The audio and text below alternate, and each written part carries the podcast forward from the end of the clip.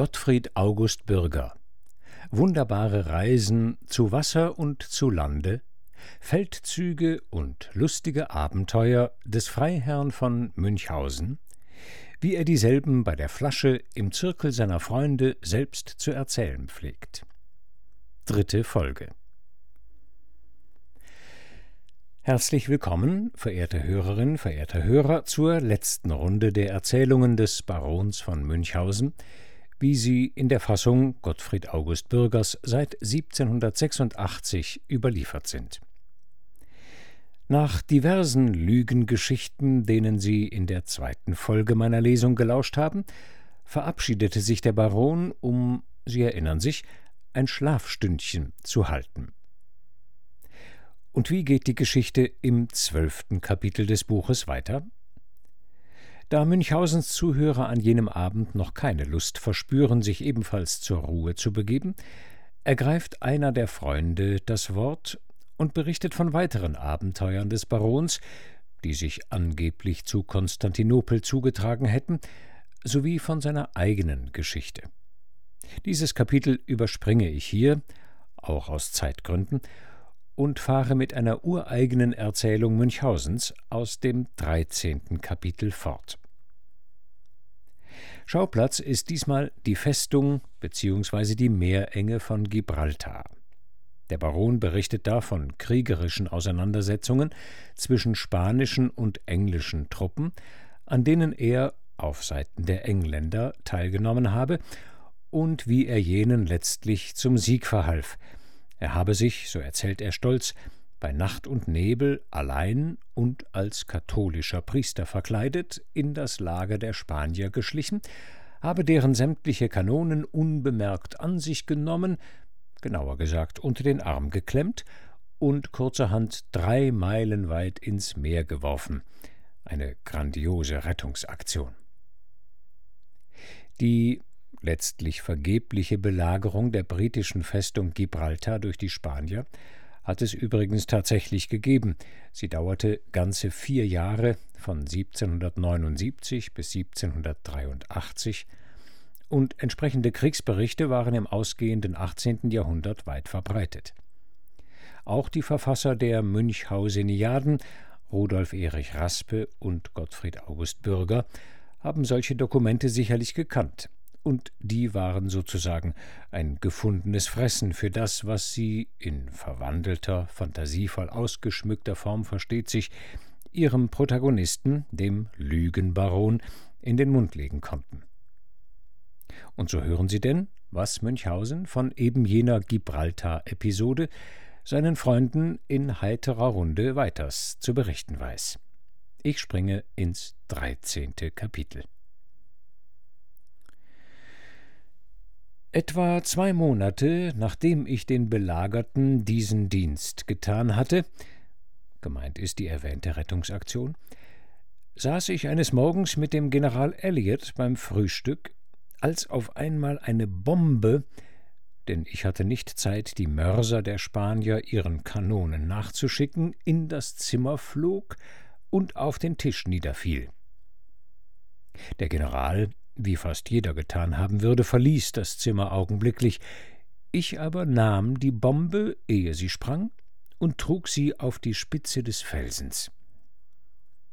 Von hier aus sah ich auf einem Hügel der Seeküste, unweit des feindlichen Lagers, eine ziemliche Menge Leute, konnte aber mit bloßen Augen nicht entdecken, was sie vorhatten.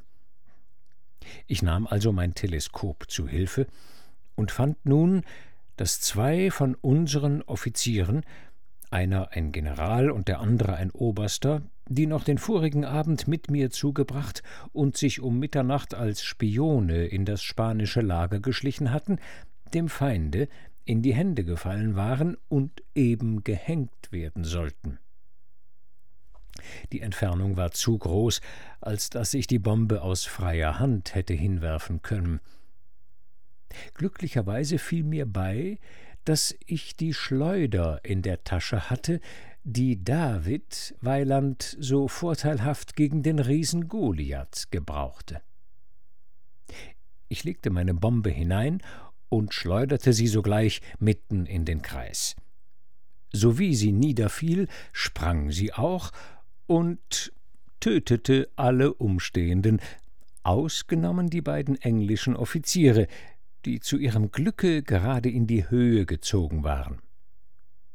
Ein Stück der Bombe flog indessen gegen den Fuß des Galgens, der dadurch sogleich umfiel. Unsere beiden Freunde fühlten kaum terra firma, als sie sich nach dem Grunde dieser unerwarteten Katastrophe umsahen, und da sie fanden, dass Wache, Henker und alles den Einfall gekriegt hatte, zuerst zu sterben, so machten sie einander von ihren unbehaglichen Stricken los, liefen nach dem Seeufer, sprangen in ein spanisches Boot und nötigten die beiden Leute, die darin waren, sie nach einem unserer Schiffe zu rudern. Wenige Minuten nachher, da ich gerade dem General Elliot die Sache erzählte, kamen sie glücklich an, und nach gegenseitigen Erklärungen und Glückwünschen feierten wir diesen merkwürdigen Tag auf die froheste Art von der Welt. Sie wünschen alle, meine Herren, ich sehe es Ihnen an den Augen an, zu hören, wie ich an einen so großen Schatz, als die gedachte Schleuder war, gekommen sei. Nun wohl, die Sache hängt so zusammen. Ich stamme, müssen Sie wissen, von der Frau des Urias ab, mit der David bekanntlich in sehr enger Verbindung lebte. Mit der Zeit aber, wie dies manchmal der Fall ist, wurden seine Majestät merklich kälter gegen die Gräfin, denn dazu wurde sie im ersten Vierteljahre nach ihres Mannes Tod gemacht. Sie zankten sich einmal über einen sehr wichtigen Punkt, nämlich über den Fleck, wo Noahs Arche gebaut wurde und wo sie nach der Sündflut stehen blieb. Mein Stammvater wollte für einen großen Altertumskundigen gelten, und die Gräfin war Präsidentin einer historischen Sozietät. Dabei hatte er die Schwäche mehrerer großen Herren und fast aller kleinen Leute, er konnte keinen Widerspruch ertragen. Und sie hatte den Fehler ihres Geschlechts, sie wollte in allen Dingen Recht behalten. Und kurz, es erfolgte eine Trennung. Sie hatte ihn oft von jener Schleuder als einem sehr großen Schatze sprechen hören und fand für gut, sie zum Andenken wahrscheinlich mitzunehmen. Ehe sie aber noch aus seinen Staaten war, wurde die Schleuder vermisst, und nicht weniger als sechs Mann von der Leibwache des Königs setzten ihr nach. Sie bediente sich indes des mitgenommenen Instruments so gut, dass sie einen ihrer Verfolger, der sich durch seinen Diensteifer vielleicht heben wollte und daher etwas vor den anderen voraus war, gerade auf den Fleck traf, wo Goliath seine tödliche Quetschung gekriegt hatte. Als seine Gefährten ihn tot zur Erde stürzen sahen, hielten sie es nach langer, weiser Überlegung für das Beste, diesen neu eingetretenen Umstand fürs erste gehörigen Ortes zu melden, und die Gräfin hielt es für das Beste, mit untergelegten Pferden ihre Reise nach Ägypten fortzusetzen, wo sie sehr angesehene Freunde am Hofe hatte. Ach, ich hätte Ihnen vorher schon sagen sollen, dass sie von mehreren Kindern, die seine Majestät mit ihr zu zeugen geruht hatten, bei ihrer Entfernung einen Sohn, der ihr Liebling war, mit sich nahm.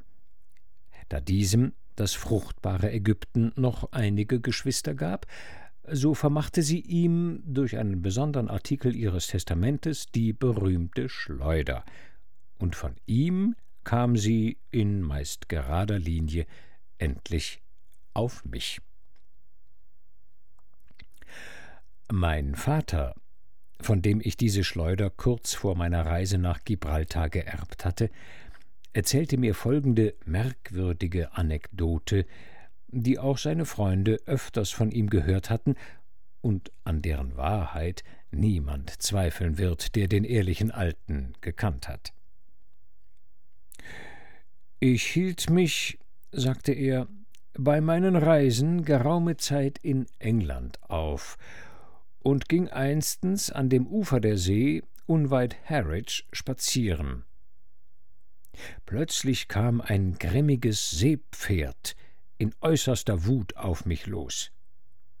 Ich hatte nichts als die Schleuder bei mir, mit der ich dem Tier so geschickt zwei Kieselsteine gegen den Kopf warf, dass ich mit jedem ein Auge des Ungeheuers einschlug. Darauf stieg ich auf seinen Rücken und trieb es in die See. Denn in demselben Augenblick, in dem es sein Gesicht verlor, verlor es auch seine Wildheit und wurde so zahm als möglich. Meine Schleuder legte ich ihm statt des Zaumes in den Mund und ritt es nun mit der größten Leichtigkeit durch den Ozean hin. In weniger als drei Stunden kamen wir beide an dem entgegengesetzten Ufer an, welches doch immer eine Strecke von ungefähr dreißig Seemeilen ist. Zu Helvoetsluis verkaufte ich es für siebenhundert Dukaten an den Wirt zu den drei Kelchen, der es als ein äußerst seltenes Tier sehen ließ und sich schönes Geld damit machte.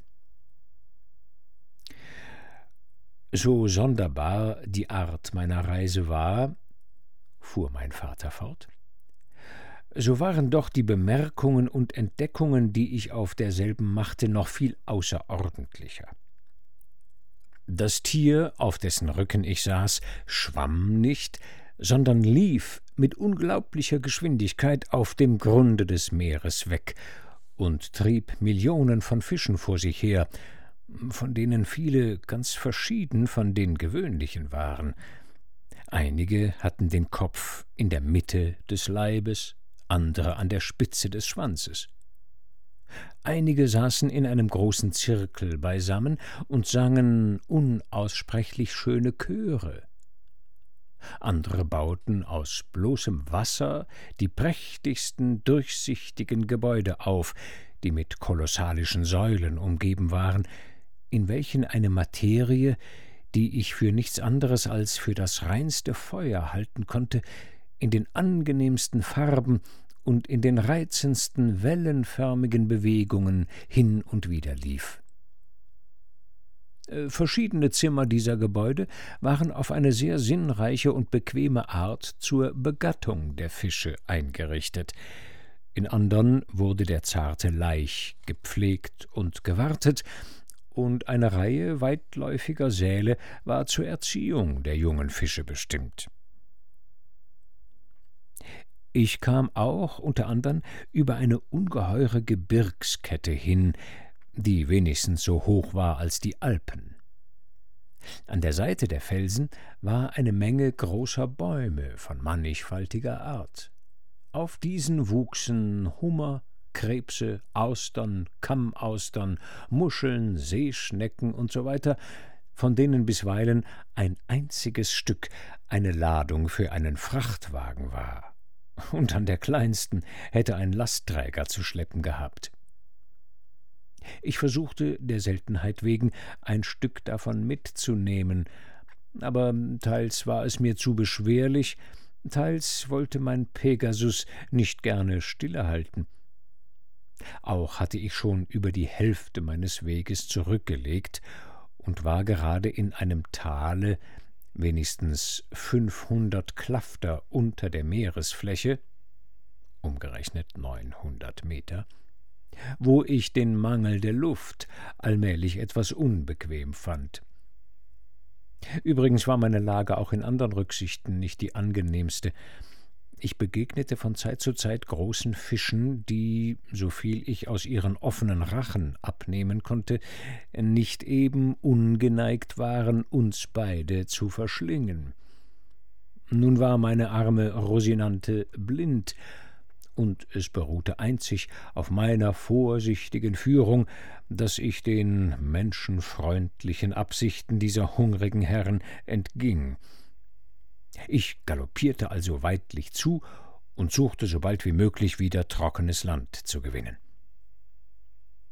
Als ich dem holländischen Ufer schon ziemlich nahe war und das Wasser über meinem Kopfe keine zwanzig Klafter mehr hoch sein mochte, etwa sechsunddreißig Meter, so kam es mir vor, als läge eine menschliche Gestalt in weiblicher Kleidung vor mir auf dem Sande. Ich glaubte einige Zeichen des Lebens an ihr zu bemerken, und als ich näher kam, sah ich auch wirklich, dass sie ihre Hand bewegte. Ich fasste diese an und brachte die Person als eine anscheinende Leiche mit mir an das Ufer. Ob man nun gleich damals in der Kunst Tote zu erwecken noch nicht so weit gekommen war, dass man, so wie in unseren Tagen, auf jeder Dorfschenke eine Anweisung vorfand, Ertrunkene wieder aus dem Reiche der Schatten zurückzurufen, so gelang es doch den klugen und unermüdeten Bemühungen eines dortigen Apothekers, den kleinen Funken des Lebens, den er in dieser Frau noch übrig fand, wieder anzufachen. Sie war die teure Hälfte eines Mannes, der ein nach Helvoetsluis gehöriges Schiff kommandierte und kurz vorher aus dem Hafen abgefahren war. Unglücklicherweise hatte er in der Eile eine andere Person anstatt seiner Frau mitgenommen. Dies wurde ihr, der zurückgelassenen Gattin, sogleich von einer der wachsamen Schutzgöttinnen des häuslichen Friedens hinterbracht, und weil sie fest überzeugt war, dass die Rechte des Ehebettes zu Wasser so gültig wären als zu Lande, so fuhr sie ihm wütend von Eifersucht in einem offenen Boote nach und suchte, sobald sie auf das Oberlof seines Schiffes gekommen war, nach einer kurzen, unübersetzbaren Anrede, ihre gerechtsame, will sagen ihr Vorrecht, auf eine so triftige Art zu beweisen, dass ihr lieber Getreuer es für ratsam fand, ein paar Schritte zurückzutun. Die traurige Folge davon war, dass ihre knöcherne Rechte den Eindruck, der den Ohren ihres Mannes zugedacht war, auf die Wellen machte. Und da diese noch nachgebender waren als er, so fand sie erst auf dem Grunde der See den Widerstand, den sie suchte. Hier brachte mich nun mein Unstern mit ihr zusammen, um ein glückliches Paar auf Erden mehr zu machen. Ich kann mir leicht vorstellen, was für Segenswünsche mir ihr Herr Gemahl nachgeschickt hat, als er bei seiner Rückkunft fand, dass sein zärtliches Weibchen durch mich gerettet seiner harre. Indes, so schlimm auch immer der Streich sein mag, den ich dem armen Teufel gespielt habe, so war mein Herz doch außer aller Schuld. Der Bewegungsgrund meiner Handlung war reine, klare Menschenliebe, obgleich, wie ich nicht leugnen kann, die Folgen davon für ihn schrecklich sein mussten. Soweit, meine Herren, geht die Erzählung meines Vaters, an die ich durch die berühmte Schleuder erinnert wurde, die leider, nachdem sie sich so lange bei meiner Familie erhalten und ihr viele wichtige Dienste geleistet hatte, in dem Rachen des Seepferdes ihren Rest gekriegt zu haben scheint. Wenigstens habe ich den einzigen Gebrauch davon gemacht, den ich Ihnen erzählt habe, dass ich den Spaniern eine ihrer Bomben uneröffnet wieder zurückschickte und dadurch meine zwei Freunde vom Galgen rettete. Bei dieser edlen Anwendung wurde meine Schleuder, die vorher schon etwas mürbe war, vollends aufgeopfert. Das größte Teil davon flog mit der Bombe weg, und das übrige kleine Stückchen, das mir in der Hand blieb, liegt jetzt in unserem Familienarchiv, wo es nebst mehreren wichtigen Altertümern zu ewigem Gedenken aufbewahret wird. Aber nun lassen Sie uns erst ein Gläschen trinken, und dann erzähle ich Ihnen noch ein paar meiner Seeabenteuer. Vierzehntes Kapitel Achtes Seeabenteuer Ohne Zweifel haben Sie von der letzten nördlichen Entdeckungsreise des Kapitän Phipps, gegenwärtigen Lord Mulgrave, gehört. Ich begleitete den Kapitän, nicht als Offizier, sondern als Freund. Da wir unter einen ziemlich hohen Grad nördlicher Breite gekommen waren, nahm ich mein Teleskop, mit dem ich Sie bei der Geschichte meiner Reise nach Gibraltar schon bekannt gemacht habe, und betrachtete die Gegenstände, die ich nun um mich hatte. Denn im Vorbeigehen gesagt, ich halte es immer für gut, sich von Zeit zu Zeit einmal umzusehen, vorzüglich auf Reisen. Ungefähr eine halbe Meile von uns schwamm ein Eisgebirge, das weit höher als unsere Maste war, und auf demselben sah ich zwei weiße Bären, die meiner Meinung nach in einem hitzigen Zweikampfe begriffen waren. Ich hing sogleich mein Gewehr um und machte mich zu dem Eise hin, fand aber, als ich erst auf den Gipfel desselben gekommen war, einen unaussprechlich mühsamen und gefahrvollen Weg. Oft musste ich über schreckliche Abgründe springen, und an andern Stellen war die Oberfläche so glatt wie ein Spiegel, so dass meine Bewegung ein ständiges Fallen und Aufstehen war. Doch endlich kam ich so weit, dass ich die Bären erreichen konnte. Und zugleich sah ich auch, dass sie nicht miteinander kämpften, sondern nur spielten. Ich überrechnete schon den Wert ihrer Felle, denn jeder war wenigstens so groß als ein gut gemästeter Ochse. Allein indem ich eben mein Gewehr anlegen wollte, glitschte ich mit dem rechten Fuße aus, fiel rückwärts nieder und verlor durch die Heftigkeit des Schlages, den ich tat, auf eine kleine halbe Stunde alles Bewusstsein. Nun stellen Sie sich mein Erstaunen vor, als ich erwachte und fand, dass eines von den eben genannten Ungeheuern mich herum auf mein Gesicht gedreht hatte und gerade den Bund meiner neuen ledernen Hose packte. Der obere Teil meines Leibes steckte unter seinem Bauche, und meine Beine standen voraus. Gott weiß, wohin mich die Bestie geschleppt hätte. Aber ich kriegte mein Taschenmesser heraus, hackte in seinen linken Hinterfuß und schnitt ihm drei von seinen Zehen ab. Nun ließ er mich sogleich fallen und brüllte fürchterlich. Ich nahm mein Gewehr auf, feuerte auf ihn, so wie er weglief, und plötzlich fiel er nieder. Mein Schuss hatte nun zwar eines von diesen blutdürstigen Tieren auf ewig eingeschläfert, aber mehrere Tausende, die in dem Umkreis von einer halben Meile auf dem Eise lagen und schliefen, aufgeweckt. Alle kamen miteinander spornstreichs angelaufen. Zeit war nicht zu verlieren. Ich aber war verloren, oder ein schneller Einfall musste mich retten. Er kam.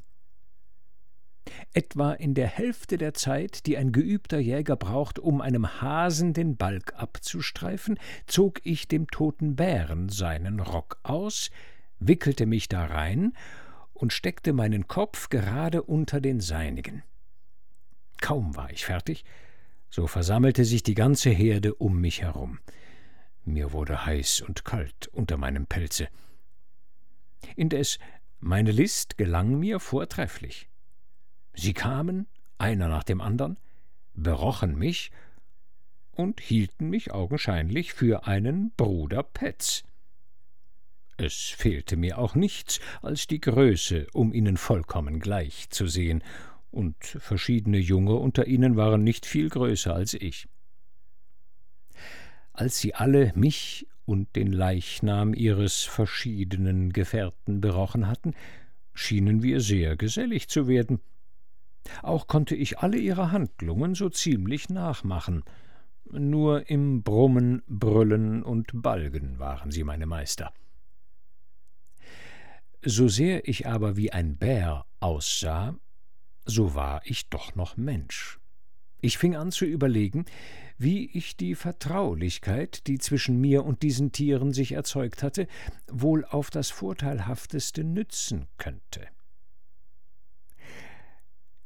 Ich hatte ehedem von einem alten Feldscheer gehört, dass eine Wunde im Rückgrat augenblicklich tödlich sei. Hierüber beschloss ich nun einen Versuch anzustellen. Ich nahm mein Messer wieder zur Hand und stieß es dem größten Bären nahe bei den Schultern in den Nacken. Allerdings war dies ein sehr gewagter Streich, und es war mir auch nicht wenig bange, denn das war ausgemacht.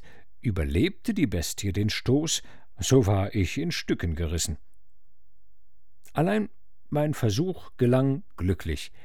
Der Bär fiel tot zu meinen Füßen nieder, ohne einmal zu mucksen.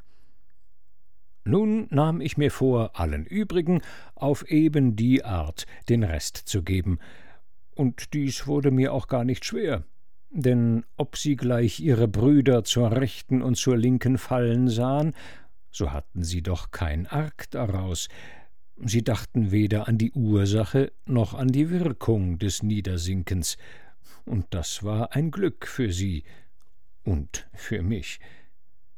Als ich sie alle tot vor mir liegen sah, kam ich mir vor wie Simson, als er die Tausende geschlagen hatte. Nun, die Sache kurz zu machen, ich ging nach dem Schiffe zurück und bat mir drei Teile des Volkes aus, die mir helfen mussten, die Felle abzustreifen und die Schinken an Bord zu tragen. Wir waren in wenigen Stunden damit fertig und beluden das ganze Schiff damit. Was übrig blieb, wurde in das Wasser geworfen, ungeachtet ich nicht zweifle, dass es, gehörig eingesalzen, ebenso gut schmecken würde als die Keulen. Sobald wir zurückkamen, schickte ich einige Schinken im Namen des Kapitäns an die Lords von der Admiralität, andere an die Lords von der Schatzkammer, etliche an den Lord Mayor und den Stadtrat von London, einige wenige an die Handlungsgesellschaften und die übrigen an meine besonderen Freunde. Von allen Orten bezeugte man mir den wärmsten Dank. Die City aber erwiderte mein Geschenk auf eine sehr nachdrückliche Art, nämlich durch eine Einladung, jährlich an dem Wahltage des Lord Mayor auf dem Rathause zu speisen. Die Bärenfelle schickte ich an die Kaiserin von Russland als Winterpelze für ihre Majestät und ihren Hof. Sie dankte mir dafür in einem eigenhändigen Briefe, den sie mir durch einen außerordentlichen Gesandten überschickte und worin sie mir anbot, mit ihr die Ehre ihres Bettes und ihrer Krone zu teilen. Allein, da mich's eben nie sehr nach königlicher Würde gelüstet hat, so lehnte ich Ihrer Majestät Gnade in den feinsten Ausdrücken ab, Eben derselbe Ambassadeur, der mir das kaiserliche Schreiben brachte, hatte auch den Auftrag zu warten und Ihrer Majestät meine Antwort persönlich zurückzubringen. Ein zweiter Brief, den ich bald nachher von der Kaiserin erhielt, überzeugte mich von der Stärke ihrer Leidenschaft und der Erhabenheit ihres Geistes. Ihre letzte Krankheit kam, wie sie die zärtliche Seele, sich in einer Unterredung mit dem Fürsten Dolgaruki zu erklären geruhte, allein von meiner Grausamkeit her. Hm, ich weiß nicht, was die Damen an mir finden, aber die Kaiserin ist nicht die einzige ihres Geschlechtes, die mir vom Throne ihre Hand anbot. Einige Leute haben die Verleumdung ausgestreuet, Kapitän Phipps sei auf seiner Reise nicht so weit gegangen, als er wohl hätte tun können. Allein hier ist es meine Schuldigkeit, ihn zu verteidigen. Unser Schiff war auf einem recht guten Wege, bis ich es mit einer solchen ungeheuren Menge von Bärenfellen und Schinken belud, dass es Tollheit gewesen wäre, einen Versuch zu machen, weiterzugehen da wir nun kaum imstande waren, nur gegen einen etwas frischen Wind zu segeln, geschweige gegen jene Gebirge von Eis, die in den höheren Breiten liegen. Der Kapitän hat seitdem oft erklärt, wie unzufrieden er sei, dass er keinen Anteil an dem Ruhme dieses Tages habe, den er sehr emphatisch den Bärenfelltag nennt. Dabei beneidet er mich nicht wenig wegen der Ehre dieses Sieges und sucht auf alle Art und Weise dieselbe zu schmälern. Wir haben uns schon öfter hierüber gezankt und sind auch jetzt noch über den Fuß gespannt. Unter anderem behauptet er geradezu, ich dürfe mir das nicht zum Verdienste anrechnen, dass ich die Bären betrogen habe, da ich mit einem ihrer Felle bedeckt gewesen sei. Er hätte ohne Maske unter sie gehen wollen, und sie hätten ihn doch für einen Bären halten sollen. Hm, dies ist nun freilich ein Punkt, den ich für allzu zart und spitz halte, als dass ein Mann, der auf gefällige Sitten Anspruch macht, mit irgendjemand, am allerwenigsten mit einem edlen Pär, darüber streiten darf. 15. Kapitel Neuntes Seeabenteuer Eine andere Seereise machte ich von England aus mit dem Kapitän Hamilton. Wir gingen nach Ostindien. Ich hatte einen Hühnerhund bei mir, der, wie ich im eigentlichsten Sinne behaupten konnte, nicht mit Gold aufzuwiegen war, denn er betrog mich nie. Eines Tages, da wir nach den besten Beobachtungen, die wir machen konnten, wenigstens noch dreihundert Meilen vom Lande entfernt waren, markierte mein Hund. Ich sah ihn fast eine volle Stunde mit Erstaunen an und sagte den Umstand dem Kapitän und jedem Offizier an Bord und behauptete, wir müssten dem Lande nahe sein, denn mein Hund wittere wild. Dies verursachte ein allgemeines Gelächter durch das ich mich aber in der guten Meinung von meinem Hunde gar nicht irre machen ließ. Nach vielem Streiten für und wider die Sache erklärte ich endlich dem Kapitän mit der größten Festigkeit, dass ich zu der Nase meines Stray mehr Zutrauen habe als zu den Augen aller Seeleute an Bord, und schlug ihm daher kühn eine Wette von hundert Guineen vor, der Summe, die ich für diese Reise akkordiert hatte, wir würden in der ersten halben Stunde Wild finden. Der Kapitän, ein herzensguter Mann, fing wieder an zu lachen und ersuchte Herrn Crawford, unseren Schiffschirurgus, mir den Puls zu fühlen. Er tat es und berichtete, ich wäre vollkommen gesund. Darauf entstand ein Geflüster zwischen beiden, wovon ich indes das meiste deutlich genug verstand. Er ist nicht recht bei Sinnen, sagte der Kapitän. Ich kann mit Ehre die Wette nicht annehmen. Oh, ich bin ganz der entgegengesetzten Meinung, erwiderte der Chirurgus. Es fehlt ihm nicht das Mindeste. Nur er verlässt sich mehr auf den Geruch seines Hundes als auf den Verstand jedes Offiziers an Bord. Äh, verlieren wird er auf alle Fälle aber er verdient es auch. So eine Wette, fuhr der Kapitän fort, kann von meiner Seite niemals so ganz redlich sein. Indes es wird desto rühmlicher für mich sein, wenn ich ihm nachher das Geld wieder zurückgebe. Während dieser Unterredung blieb Trey immer in derselben Stellung und bestätigte mich noch mehr in meiner Meinung. Ich schlug die Wette zum zweiten Male vor, und sie wurde angenommen. Kaum war Top und Top auf beiden Seiten gesagt, als einige Matrosen, die in dem langen Boote, das an das Hinterteil des Schiffes befestigt war, fischten, einen außerordentlich großen Hai erlegten, den sie auch sogleich an Bord brachten. Sie fingen an, den Fisch aufzuschneiden, und siehe, da fanden wir nicht weniger als sechs Paar lebendige Rebhühner in dem Magen des Tieres. Die armen Geschöpfe waren schon so lange in dieser Lage gewesen, dass eine von den Hennen auf fünf Eiern saß, wovon eines gerade ausgebrütet war, als der Hai geöffnet wurde.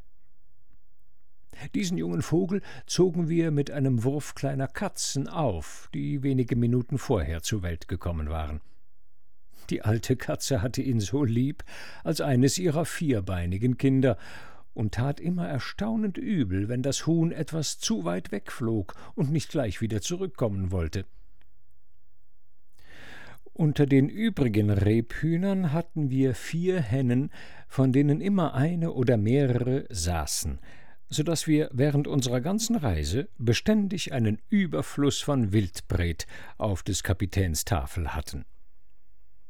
Dem armen Tray ließ ich, zum Danke für die hundert Guineen, die ich durch ihn gewonnen hatte, täglich die Knochen geben und bisweilen auch einen ganzen Vogel.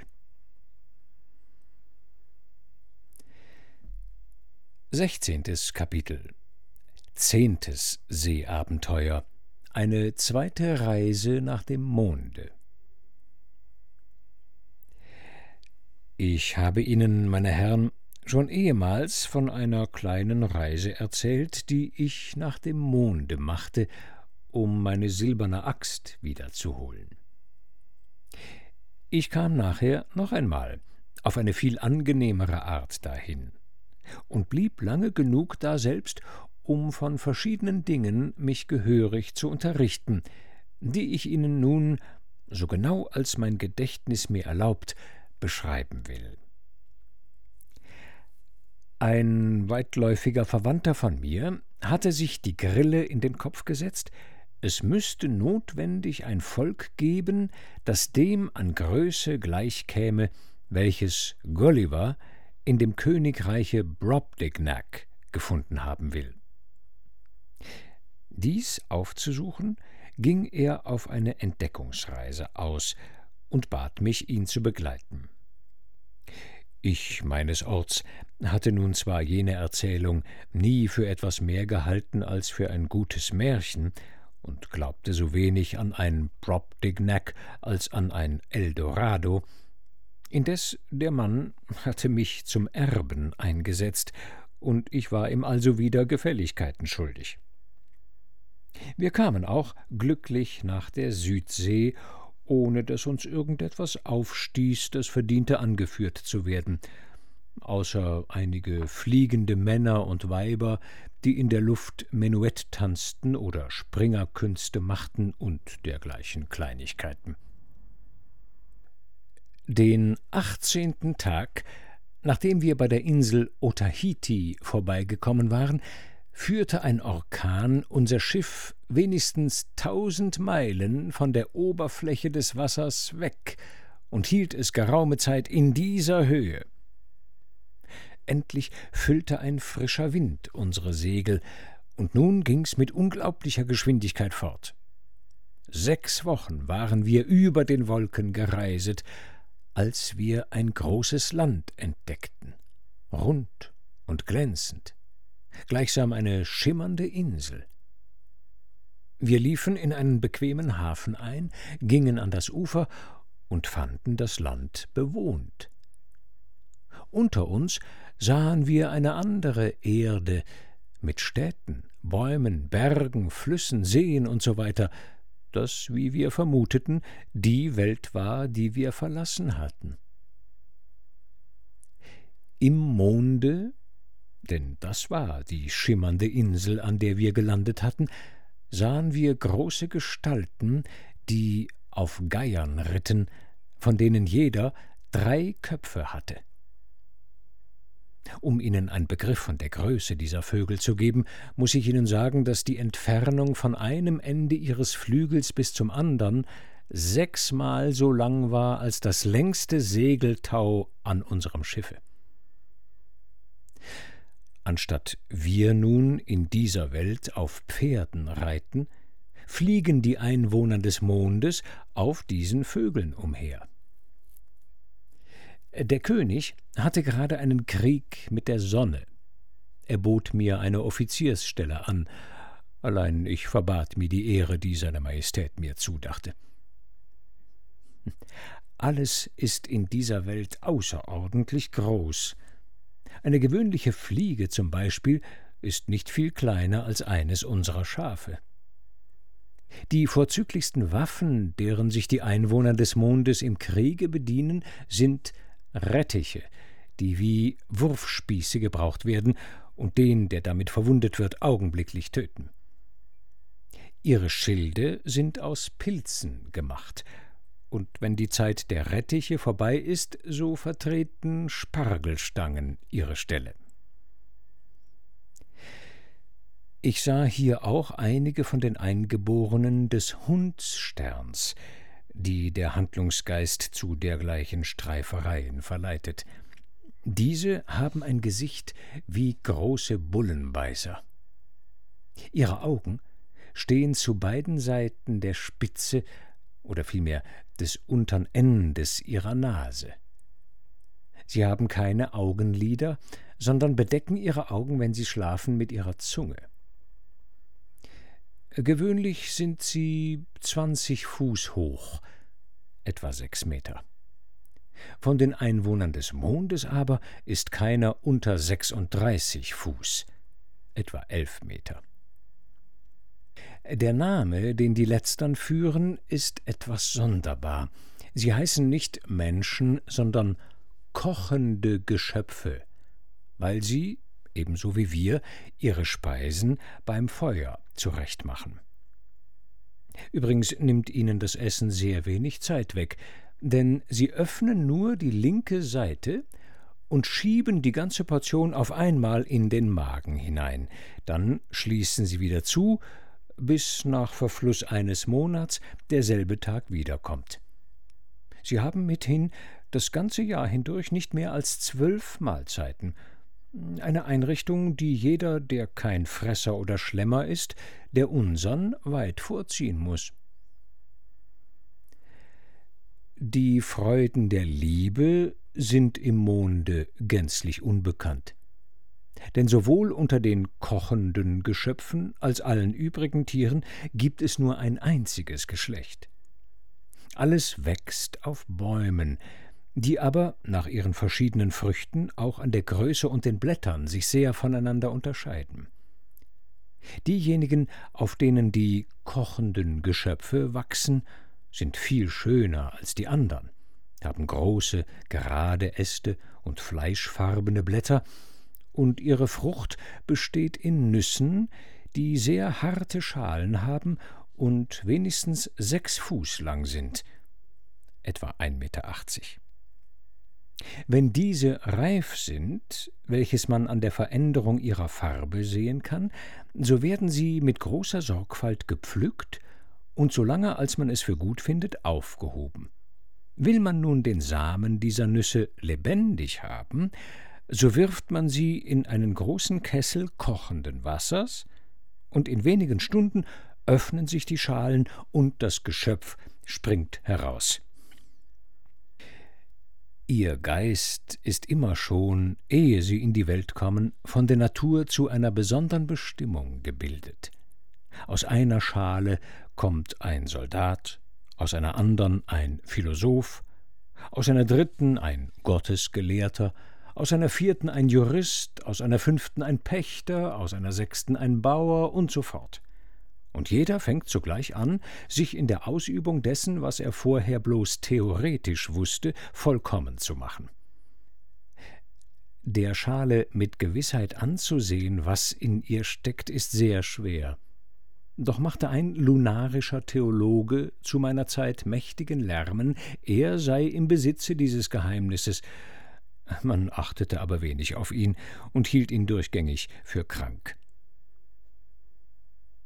Wenn die Leute im Monde alt werden, so sterben sie nicht, sondern lösen sich in Luft auf und verfliegen wie Rauch. Trinken haben sie nicht nötig, denn es finden gar keine Ausleerungen bei ihnen statt, ausgenommen durch das Aushauchen. Sie haben nur einen Finger an jeder Hand, mit dem Sie alles tun können, so gut oder noch besser als wir, die wir außer dem Daumen Vierer haben. Ihren Kopf haben Sie unter dem rechten Arm, und wenn Sie auf eine Reise oder an eine Arbeit gehen, bei der Sie sich heftig bewegen müssen, so lassen Sie ihn gemeiniglich zu Hause, denn um Rat fragen können Sie ihn, Sie mögen von ihm entfernt sein, soweit Sie wollen. Auch pflegen die Vornehmen unter den Mondbewohnern, wenn sie gerne wissen möchten, was unter dem gemeinen Volke vorgeht, nicht sich unter dasselbe zu begeben. Sie bleiben zu Hause, das heißt, der Körper bleibt zu Hause und schickt nur den Kopf aus, der inkognito gegenwärtig sein kann und dann, nach Gefallen seines Herrn, mit der eingezogenen Kundschaft zurückkehrt. Ah, einen merkwürdigen Umstand hätte ich bald vergessen. Der Bauch tut den Leuten im Monde ganz die Dienste, die uns ein Ranzen tut. Sie stecken in ihn hinein, was sie nötig haben, und schließen ihn, ebenso wie ihren Magen, nach Belieben auf und zu. Denn mit Gedärmen, Leber, Herz und andern Eingeweiden sind sie nicht beschwert, ebenso wenig als mit Kleidern. Sie haben aber auch kein Glied an ihrem Körper, das ihnen die Schamhaftigkeit zu bedecken geböte. Ihre Augen können Sie nach Gefallen herausnehmen und einsetzen, und ebenso gut damit sehen, wenn sie in Ihrem Kopfe, als wenn sie in Ihrer Hand sind. Verlieren oder beschädigen Sie zufälligerweise eines, so können Sie ein anderes borgen oder kaufen und dasselbe so gut gebrauchen als ihr eigenes. Man trifft daher allenthalben im Monde Leute an, die mit Augen handeln, und in dieser einzigen Sache haben alle Bewohner durchaus ihre Grillen, bald sind grüne, bald gelbe Augen Mode. Nun, ich gestehe, diese Dinge klingen seltsam, aber ich stelle es jedem, der den geringsten Zweifel hat, frei, selbst nach dem Monde zu gehen und sich zu überzeugen, dass ich der Wahrheit so getreu geblieben bin, als vielleicht nur wenige andere Reisende.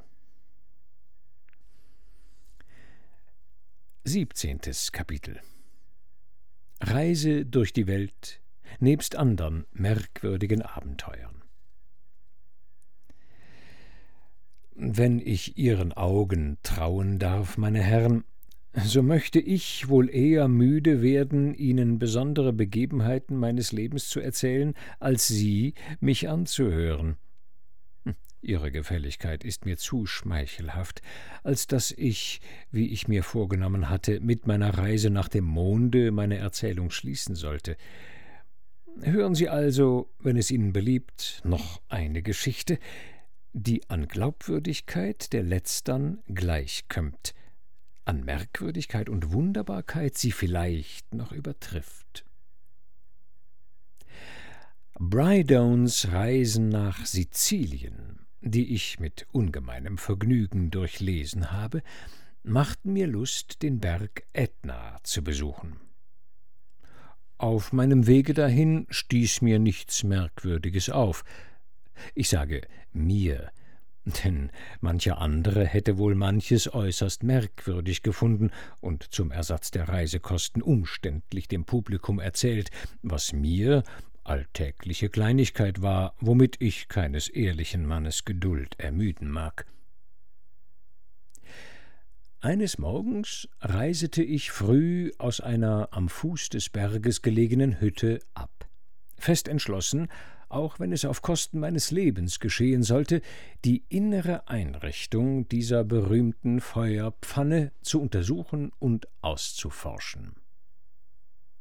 Nach einem mühseligen Weg von drei Stunden befand ich mich auf der Spitze des Berges.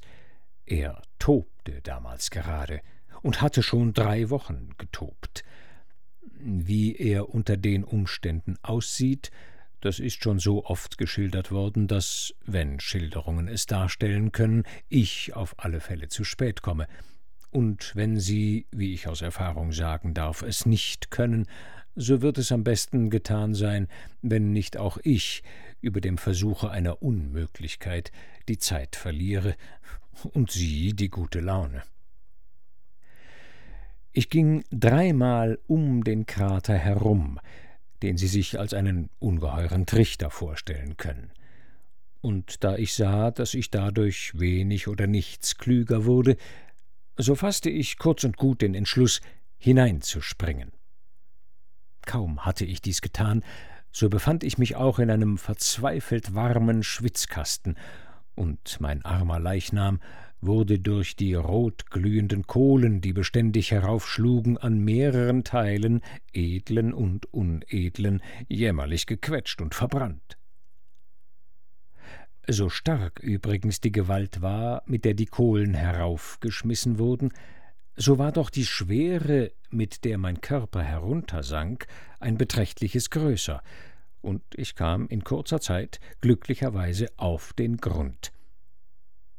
Das erste, was ich gewahr wurde, war ein abscheuliches Poltern, Lärmen, Schreien und Fluchen, das rings um mich zu sein schien. Ich schlug die Augen auf, und siehe da, ich war in der Gesellschaft des Vulkans und seiner Zyklopen. Diese Herren, die ich in meinem weisen Sinne längst ins Reich der Lügen verwiesen hatte, hatten sich seit drei Wochen über Ordnung und Subordination gezankt, und davon war der Unfug in der Oberwelt gekommen. Meine Erscheinung stellte auf einmal unter der ganzen Gesellschaft Friede und Eintracht her. Vulkan hinkte sogleich nach seinem Schranke hin und holte Pflaster und Salben, die er mir mit eigener Hand auflegte, und in wenigen Augenblicken waren meine Wunden geheilt. Auch setzte er mir einige Erfrischungen vor, eine Flasche Nektar und andere kostbare Weine, wie nur Götter und Göttinnen zu kosten kriegen.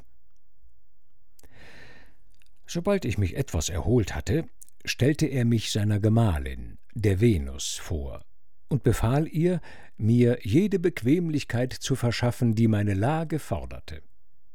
Hm, die Schönheit des Zimmers, in das sie mich führte, die Wollust des Sofas, auf das sie mich setzte, der ganze göttliche Zauberreiz ihres Wesens, die Zärtlichkeit ihres weichen Herzens, alles das ist weit über allen Ausdruck der Sprache erhaben, und schon der Gedanke daran macht mich schwindeln.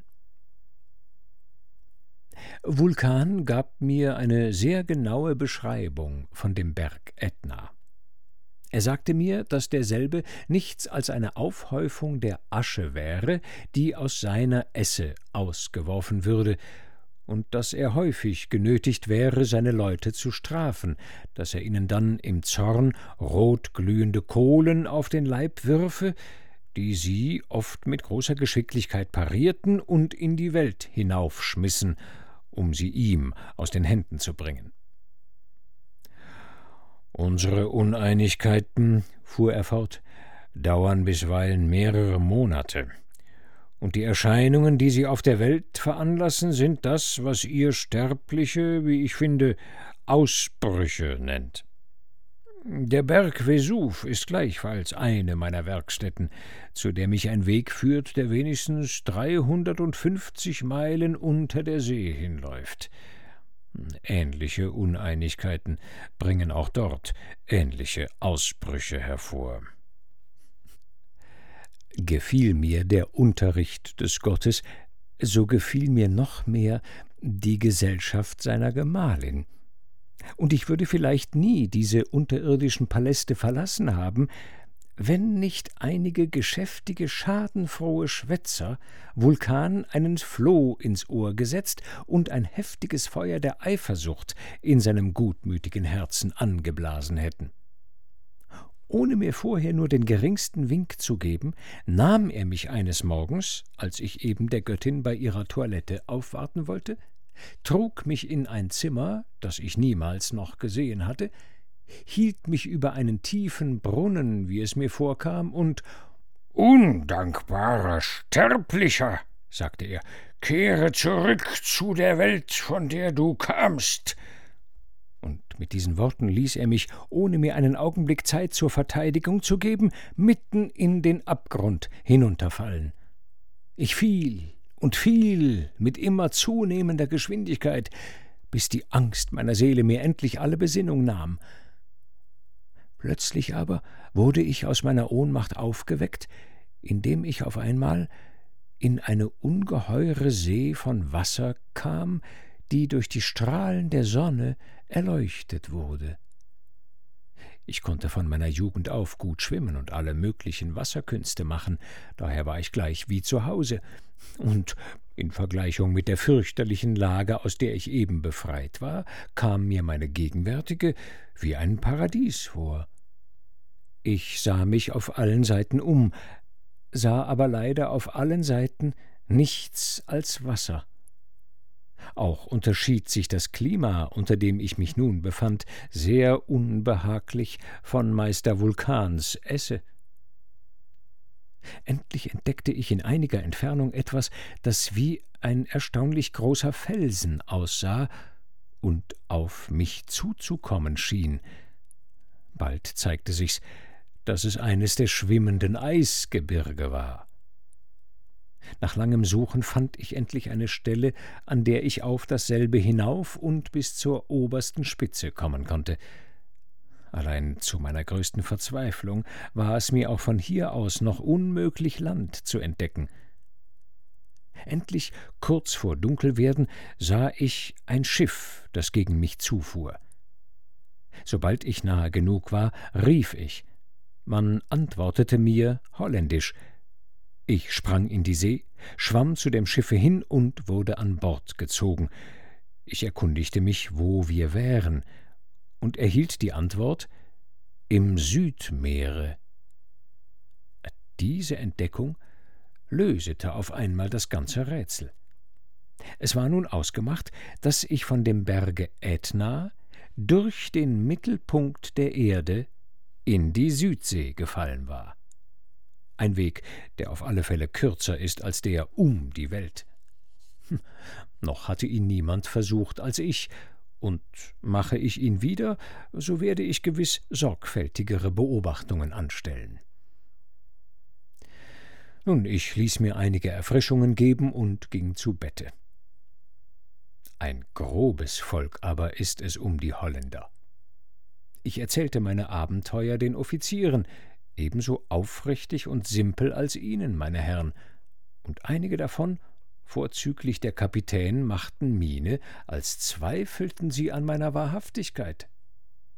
Indes, sie hatten mich freundschaftlich in ihr Schiff genommen, ich musste durchaus von ihrer Gnade leben, und folglich wollte ich wohl oder übel den Schimpf in die Tasche stecken. Ich erkundigte mich nun, wohin ihre Reise ginge. Sie antworteten mir, sie wären auf neue Entdeckungen ausgefahren, und wenn meine Erzählung wahr wäre, so sei ihre Absicht auf alle Fälle erreicht. Wir waren nun gerade auf dem Wege, den Kapitän Cook gemacht hatte, und kamen den andern Morgen nach der Botany Bay, ein Ort, nach dem die englische Regierung wahrhaftig nicht Spitzbuben schicken sollte, um sie zu strafen, sondern verdiente Männer, um sie zu belohnen. So reichlich hat hier die Natur ihre besten Geschenke ausgeschüttet. Wir blieben hier allerdings nur drei Tage. Den vierten nach unserer Abreise entstand ein fürchterlicher Sturm, der in wenig Stunden alle unsere Segel zerriß, unser Bugspriet zersplitterte und die große Bramstange umlegte, die gerade auf das Behältnis fiel, in dem unser Kompass verschlossen war, und das Kästchen und den Kompass in Stücke schlug. Jeder Mann, der zu See gewesen ist, weiß, von welchen traurigen Folgen ein solcher Verlust ist. Wir wussten nun weder aus noch ein. Endlich aber legte sich der Sturm, und es folgte ein anhaltender, munterer Wind. Drei Monate waren wir gefahren, und notwendig mussten wir eine ungeheure Strecke Weg zurückgelegt haben, als wir auf einmal an allem, was um uns war, eine erstaunliche Veränderung bemerkten. Wir wurden so leicht und froh. Unsere Nasen wurden mit den angenehmsten Balsamdüften erfüllt, auch die See hatte ihre Farbe verändert und war nicht mehr grün, sondern weiß Bald nach dieser wundervollen Veränderung sahen wir Land und nicht weit von uns einen Hafen, auf den wir zusegelten und den wir sehr geräumig und tief fanden. Statt des Wassers war er mit vortrefflich schmeckender Milch angefüllt. Wir landeten und die ganze Insel bestand aus einem großen Käse. Wir hätten dies vielleicht gar nicht entdeckt, wenn uns nicht ein sonderbarer Umstand auf die Spur geholfen hätte. Es war nämlich auf unserem Schiffe ein Matrose, der eine natürliche Antipathie gegen Käse hatte. Sobald dieser ans Land trat, fiel er in Ohnmacht. Als er wieder zu sich selbst kam, bat er, man möchte doch den Käse unter seinen Füßen wegnehmen. Und da man zusah, fand sich's, dass er vollkommen recht hatte. Die ganze Insel war, wie gesagt, nichts als ein ungeheurer Käse. Von dem lebten auch die Einwohner größtenteils und so viel bei Tage verzehrt wurde, wuchs immer des Nachts wieder zu. Wir sahen auch eine Menge Weinstöcke mit schönen großen Trauben, die, wenn sie gepresst wurden, nichts als Milch gaben. Die Einwohner waren aufrechtgehende, hübsche Geschöpfe, meistens neun Fuß hoch, etwa zwei Meter siebzig hatten drei Beine und einen Arm, und wenn sie erwachsen waren, auf der Stirn ein Horn, das sie mit vieler Geschicklichkeit brauchten. Sie hielten auf der Oberfläche der Milch Wettläufe und spazierten, ohne zu sinken, mit so vielem Anstande darauf herum, als wir auf einer Wiese. Auch wuchs auf dieser Insel oder diesem Käse eine Menge Korn, mit Ähren, die wie Erdschwämme aussahen, in denen Brote lagen, die vollkommen gar waren und sogleich gegessen werden konnten. Auf unseren Streifereien über diesen Käse entdeckten wir sieben Flüsse von Milch und zwei von Wein. Nach einer sechzehntägigen Reise kamen wir an das Ufer, das dem, an welchem wir gelandet hatten, gegenüberlag. Hier fanden wir eine ganze Strecke des angegangenen blauen Käses, aus dem die wahren Käseesser so viel Wesens zu machen pflegen. Anstatt dass aber Milben darin gewesen wären, wuchsen die vortrefflichsten Obstbäume darauf, als Pfirsiche, Aprikosen und tausend andere Arten, die wir gar nicht kannten. Auf diesen Bäumen, die erstaunlich groß sind, waren eine Menge Vogelnester. Unter anderem fiel uns ein Eisvogelnest in die Augen, das im Umkreis fünfmal so groß war als das Dach der St. Paulskirche in London. Es war künstlich aus ungeheuren Bäumen zusammengeflochten, und es lagen wenigstens warten Sie, denn ich mag gern alles genau bestimmen, wenigstens fünfhundert Eier darin, und jedes war ungefähr so groß als ein Ochshoft. Anmerkung Ochshoft ist ein altes Volumenmaß, je nach Land oder Region etwa 220 bis 280 Liter. Die Jungen darin konnten wir nicht nur sehen, sondern auch pfeifen hören. Als wir mit vieler Mühe ein solches Ei aufgemacht hatten, kam ein junges, unbefiedertes Vögelchen heraus, das ein gut Teil größer war als zwanzig ausgewachsene Geier. Wir hatten kaum das junge Tier in Freiheit gesetzt, so ließ sich der alte Eisvogel herunter, packte in eine seiner Klauen unsern Kapitän, flog eine Meile weit mit ihm in die Höhe, schlug ihn heftig mit den Flügeln und ließ ihn dann in die See fallen. Die Holländer schwimmen alle wie die Ratten. Er war bald wieder bei uns, und wir kehrten nach unserem Schiffe zurück. Wir nahmen aber nicht den alten Weg und fanden daher auch noch viele ganz neue und sonderbare Dinge. Unter anderem schossen wir zwei wilde Ochsen, die nur ein Horn haben, das ihnen zwischen den beiden Augen herauswächst. Es tat uns nachher leid, dass wir sie erlegt hatten, da wir erfuhren, dass die Einwohner sie zahm machen und, wie wir die Pferde, zum Reiten und Fahren gebrauchen. Ihr Fleisch soll, wie man uns sagte, vortrefflich schmecken, ist aber einem Volke, das bloß von Milch und Käse lebt, gänzlich überflüssig. Als wir noch etwa zwei Tage Reisen von unserem Schiffe entfernt waren, sahen wir drei Leute, die an hohe Bäume bei den Beinen aufgehängt waren. Ich erkundigte mich, was sie begangen hätten, um eine so harte Strafe zu verdienen, und hörte, sie wären in der Fremde gewesen und hätten bei ihrer Zurückkunft nach Hause ihre Freunde belogen und ihnen Plätze beschrieben, die sie nie gesehen und Dinge erzählt, die sich nie zugetragen hätten. Ich fand die Strafe sehr gerecht, denn nichts ist mehr eines Reisenden Schuldigkeit, als Strenge der Wahrheit anzuhängen.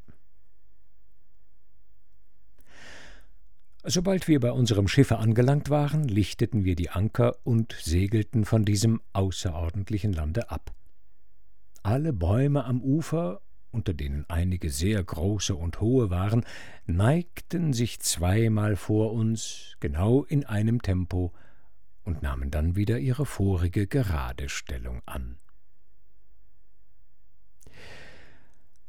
Als wir drei Tage umhergesegelt waren, der Himmel weiß wo, denn wir hatten immer noch keinen Kompass, kamen wir in eine See, welche ganz schwarz aussah.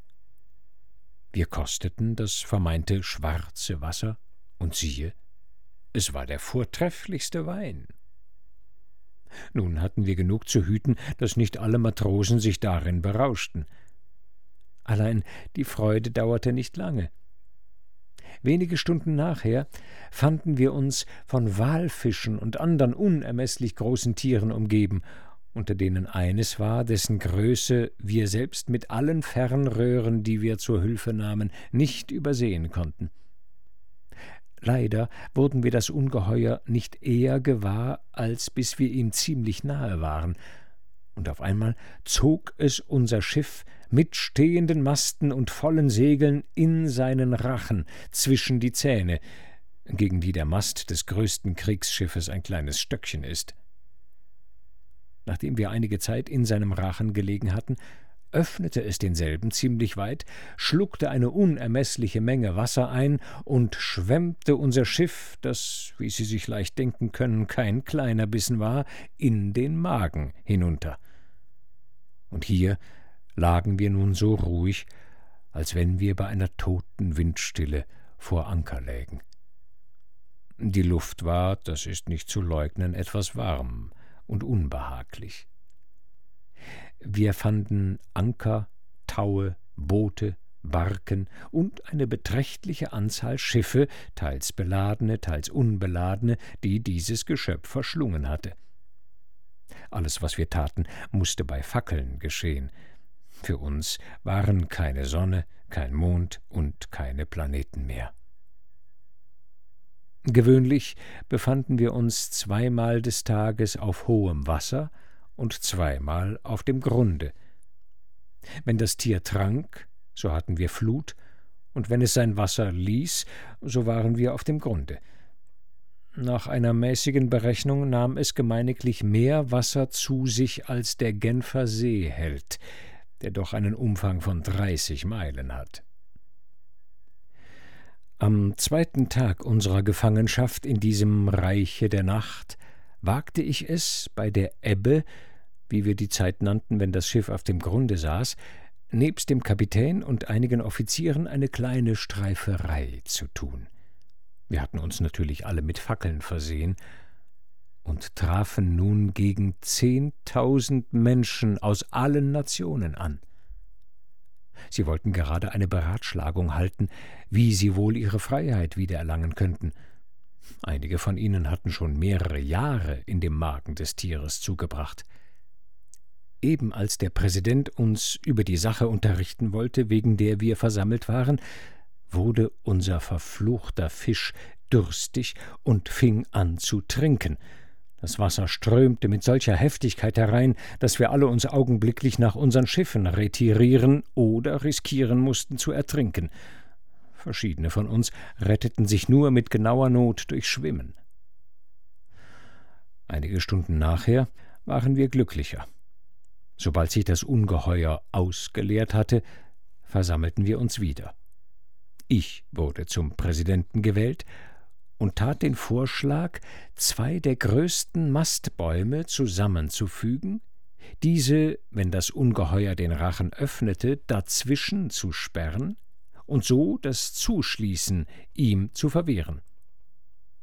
Dieser Vorschlag wurde allgemein angenommen und hundert starke Männer zu der Ausführung desselben ausgesucht. Kaum hatten wir unsere zwei Mastbäume zurechtgemacht, so bot sich auch eine Gelegenheit an, sie zu gebrauchen. Das Ungeheuer gähnte, und sogleich keilten wir unsere zusammengesetzten Mastbäume dazwischen, so dass das eine Ende durch die Zunge durch gegen den untern Gaumen, das andere gegen den obern stand, wodurch denn wirklich das Zumachen des Rachens ganz unmöglich gemacht war, selbst wenn unsere Maste noch viel schwächer gewesen wären.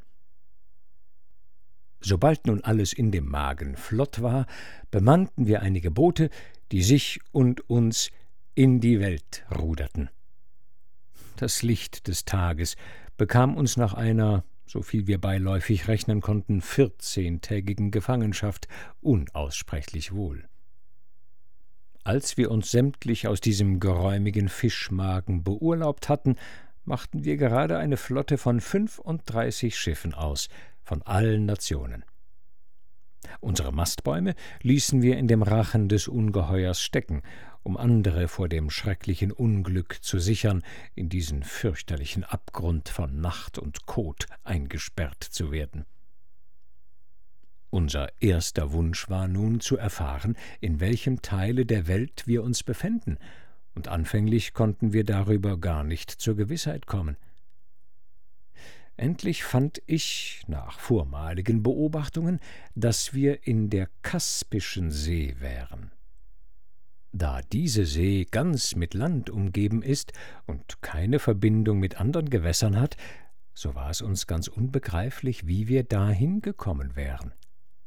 Doch einer von den Einwohnern der Käseinsel, den ich mit mir gebracht hatte, gab uns einen sehr vernünftigen Aufschluss darüber. Nach seiner Meinung hätte uns nämlich das Ungeheuer, in dessen Magen wir so lange eingesperrt waren, durch irgendeinen unterirdischen Weg hierher gebracht. Hm, genug, wir waren nun einmal da und freuten uns, dass wir da waren, und machten, dass wir so bald als möglich ans Ufer kamen. Ich war der Erste, der landete. Kaum hatte ich meinen Fuß auf das Trockene gesetzt, so kam ein dicker Bär gegen mich angesprungen. Ha, dachte ich, du kommst mir eben recht. Ich packte mit jeder Hand eine seiner Vorderpfoten und drückte ihn zum Willkommen so herzlich, dass er greulich zu heulen anfing. Ich aber ohne mich dadurch rühren zu lassen, hielt ihn so lange in dieser Stellung, bis ich ihn zu Tode gehungert hatte. Dadurch setzte ich mich bei allen Bären in Respekt, und keiner wagte sich, mir wieder in die Quere zu kommen. Ich reisete von hier aus nach Petersburg und bekam dort von einem alten Freunde ein Geschenk, das mir außerordentlich teuer war, nämlich einen Jagdhund, der von der berühmten Hündin abstammte, die, wie ich Ihnen schon einmal erzählte, während sie einen Hasen jagte, Junge warf. Leider wurde er mir bald nachher von einem ungeschickten Jäger erschossen, der statt einer Kette Hühner den Hund traf, der sie stand. Ich ließ mir zum Andenken aus dem Felle des Tieres diese Weste hier machen, die mich immer, wenn ich zur Jagdzeit ins Feld gehe, unwillkürlich dahin bringt, wo Wild zu finden ist. Bin ich nun nahe genug, um schießen zu können, so fliegt ein Knopf von meiner Weste weg und fällt auf die Stelle nieder, wo das Tier ist. Und da ich immer meinen Hahnen gespannt und Pulver auf meiner Pfanne habe, so entgeht mir nichts. Ich habe nun, wie Sie sehen, nur noch drei Knöpfe übrig. Sobald aber die Jagd wieder aufgeht, soll meine Weste auch wieder mit zwei neuen Reihen besetzt werden. Besuchen Sie mich alsdann, und an Unterhaltung soll es Ihnen gewiss nicht fehlen. Übrigens für heute empfehle ich mich und wünsche Ihnen angenehme Ruhe.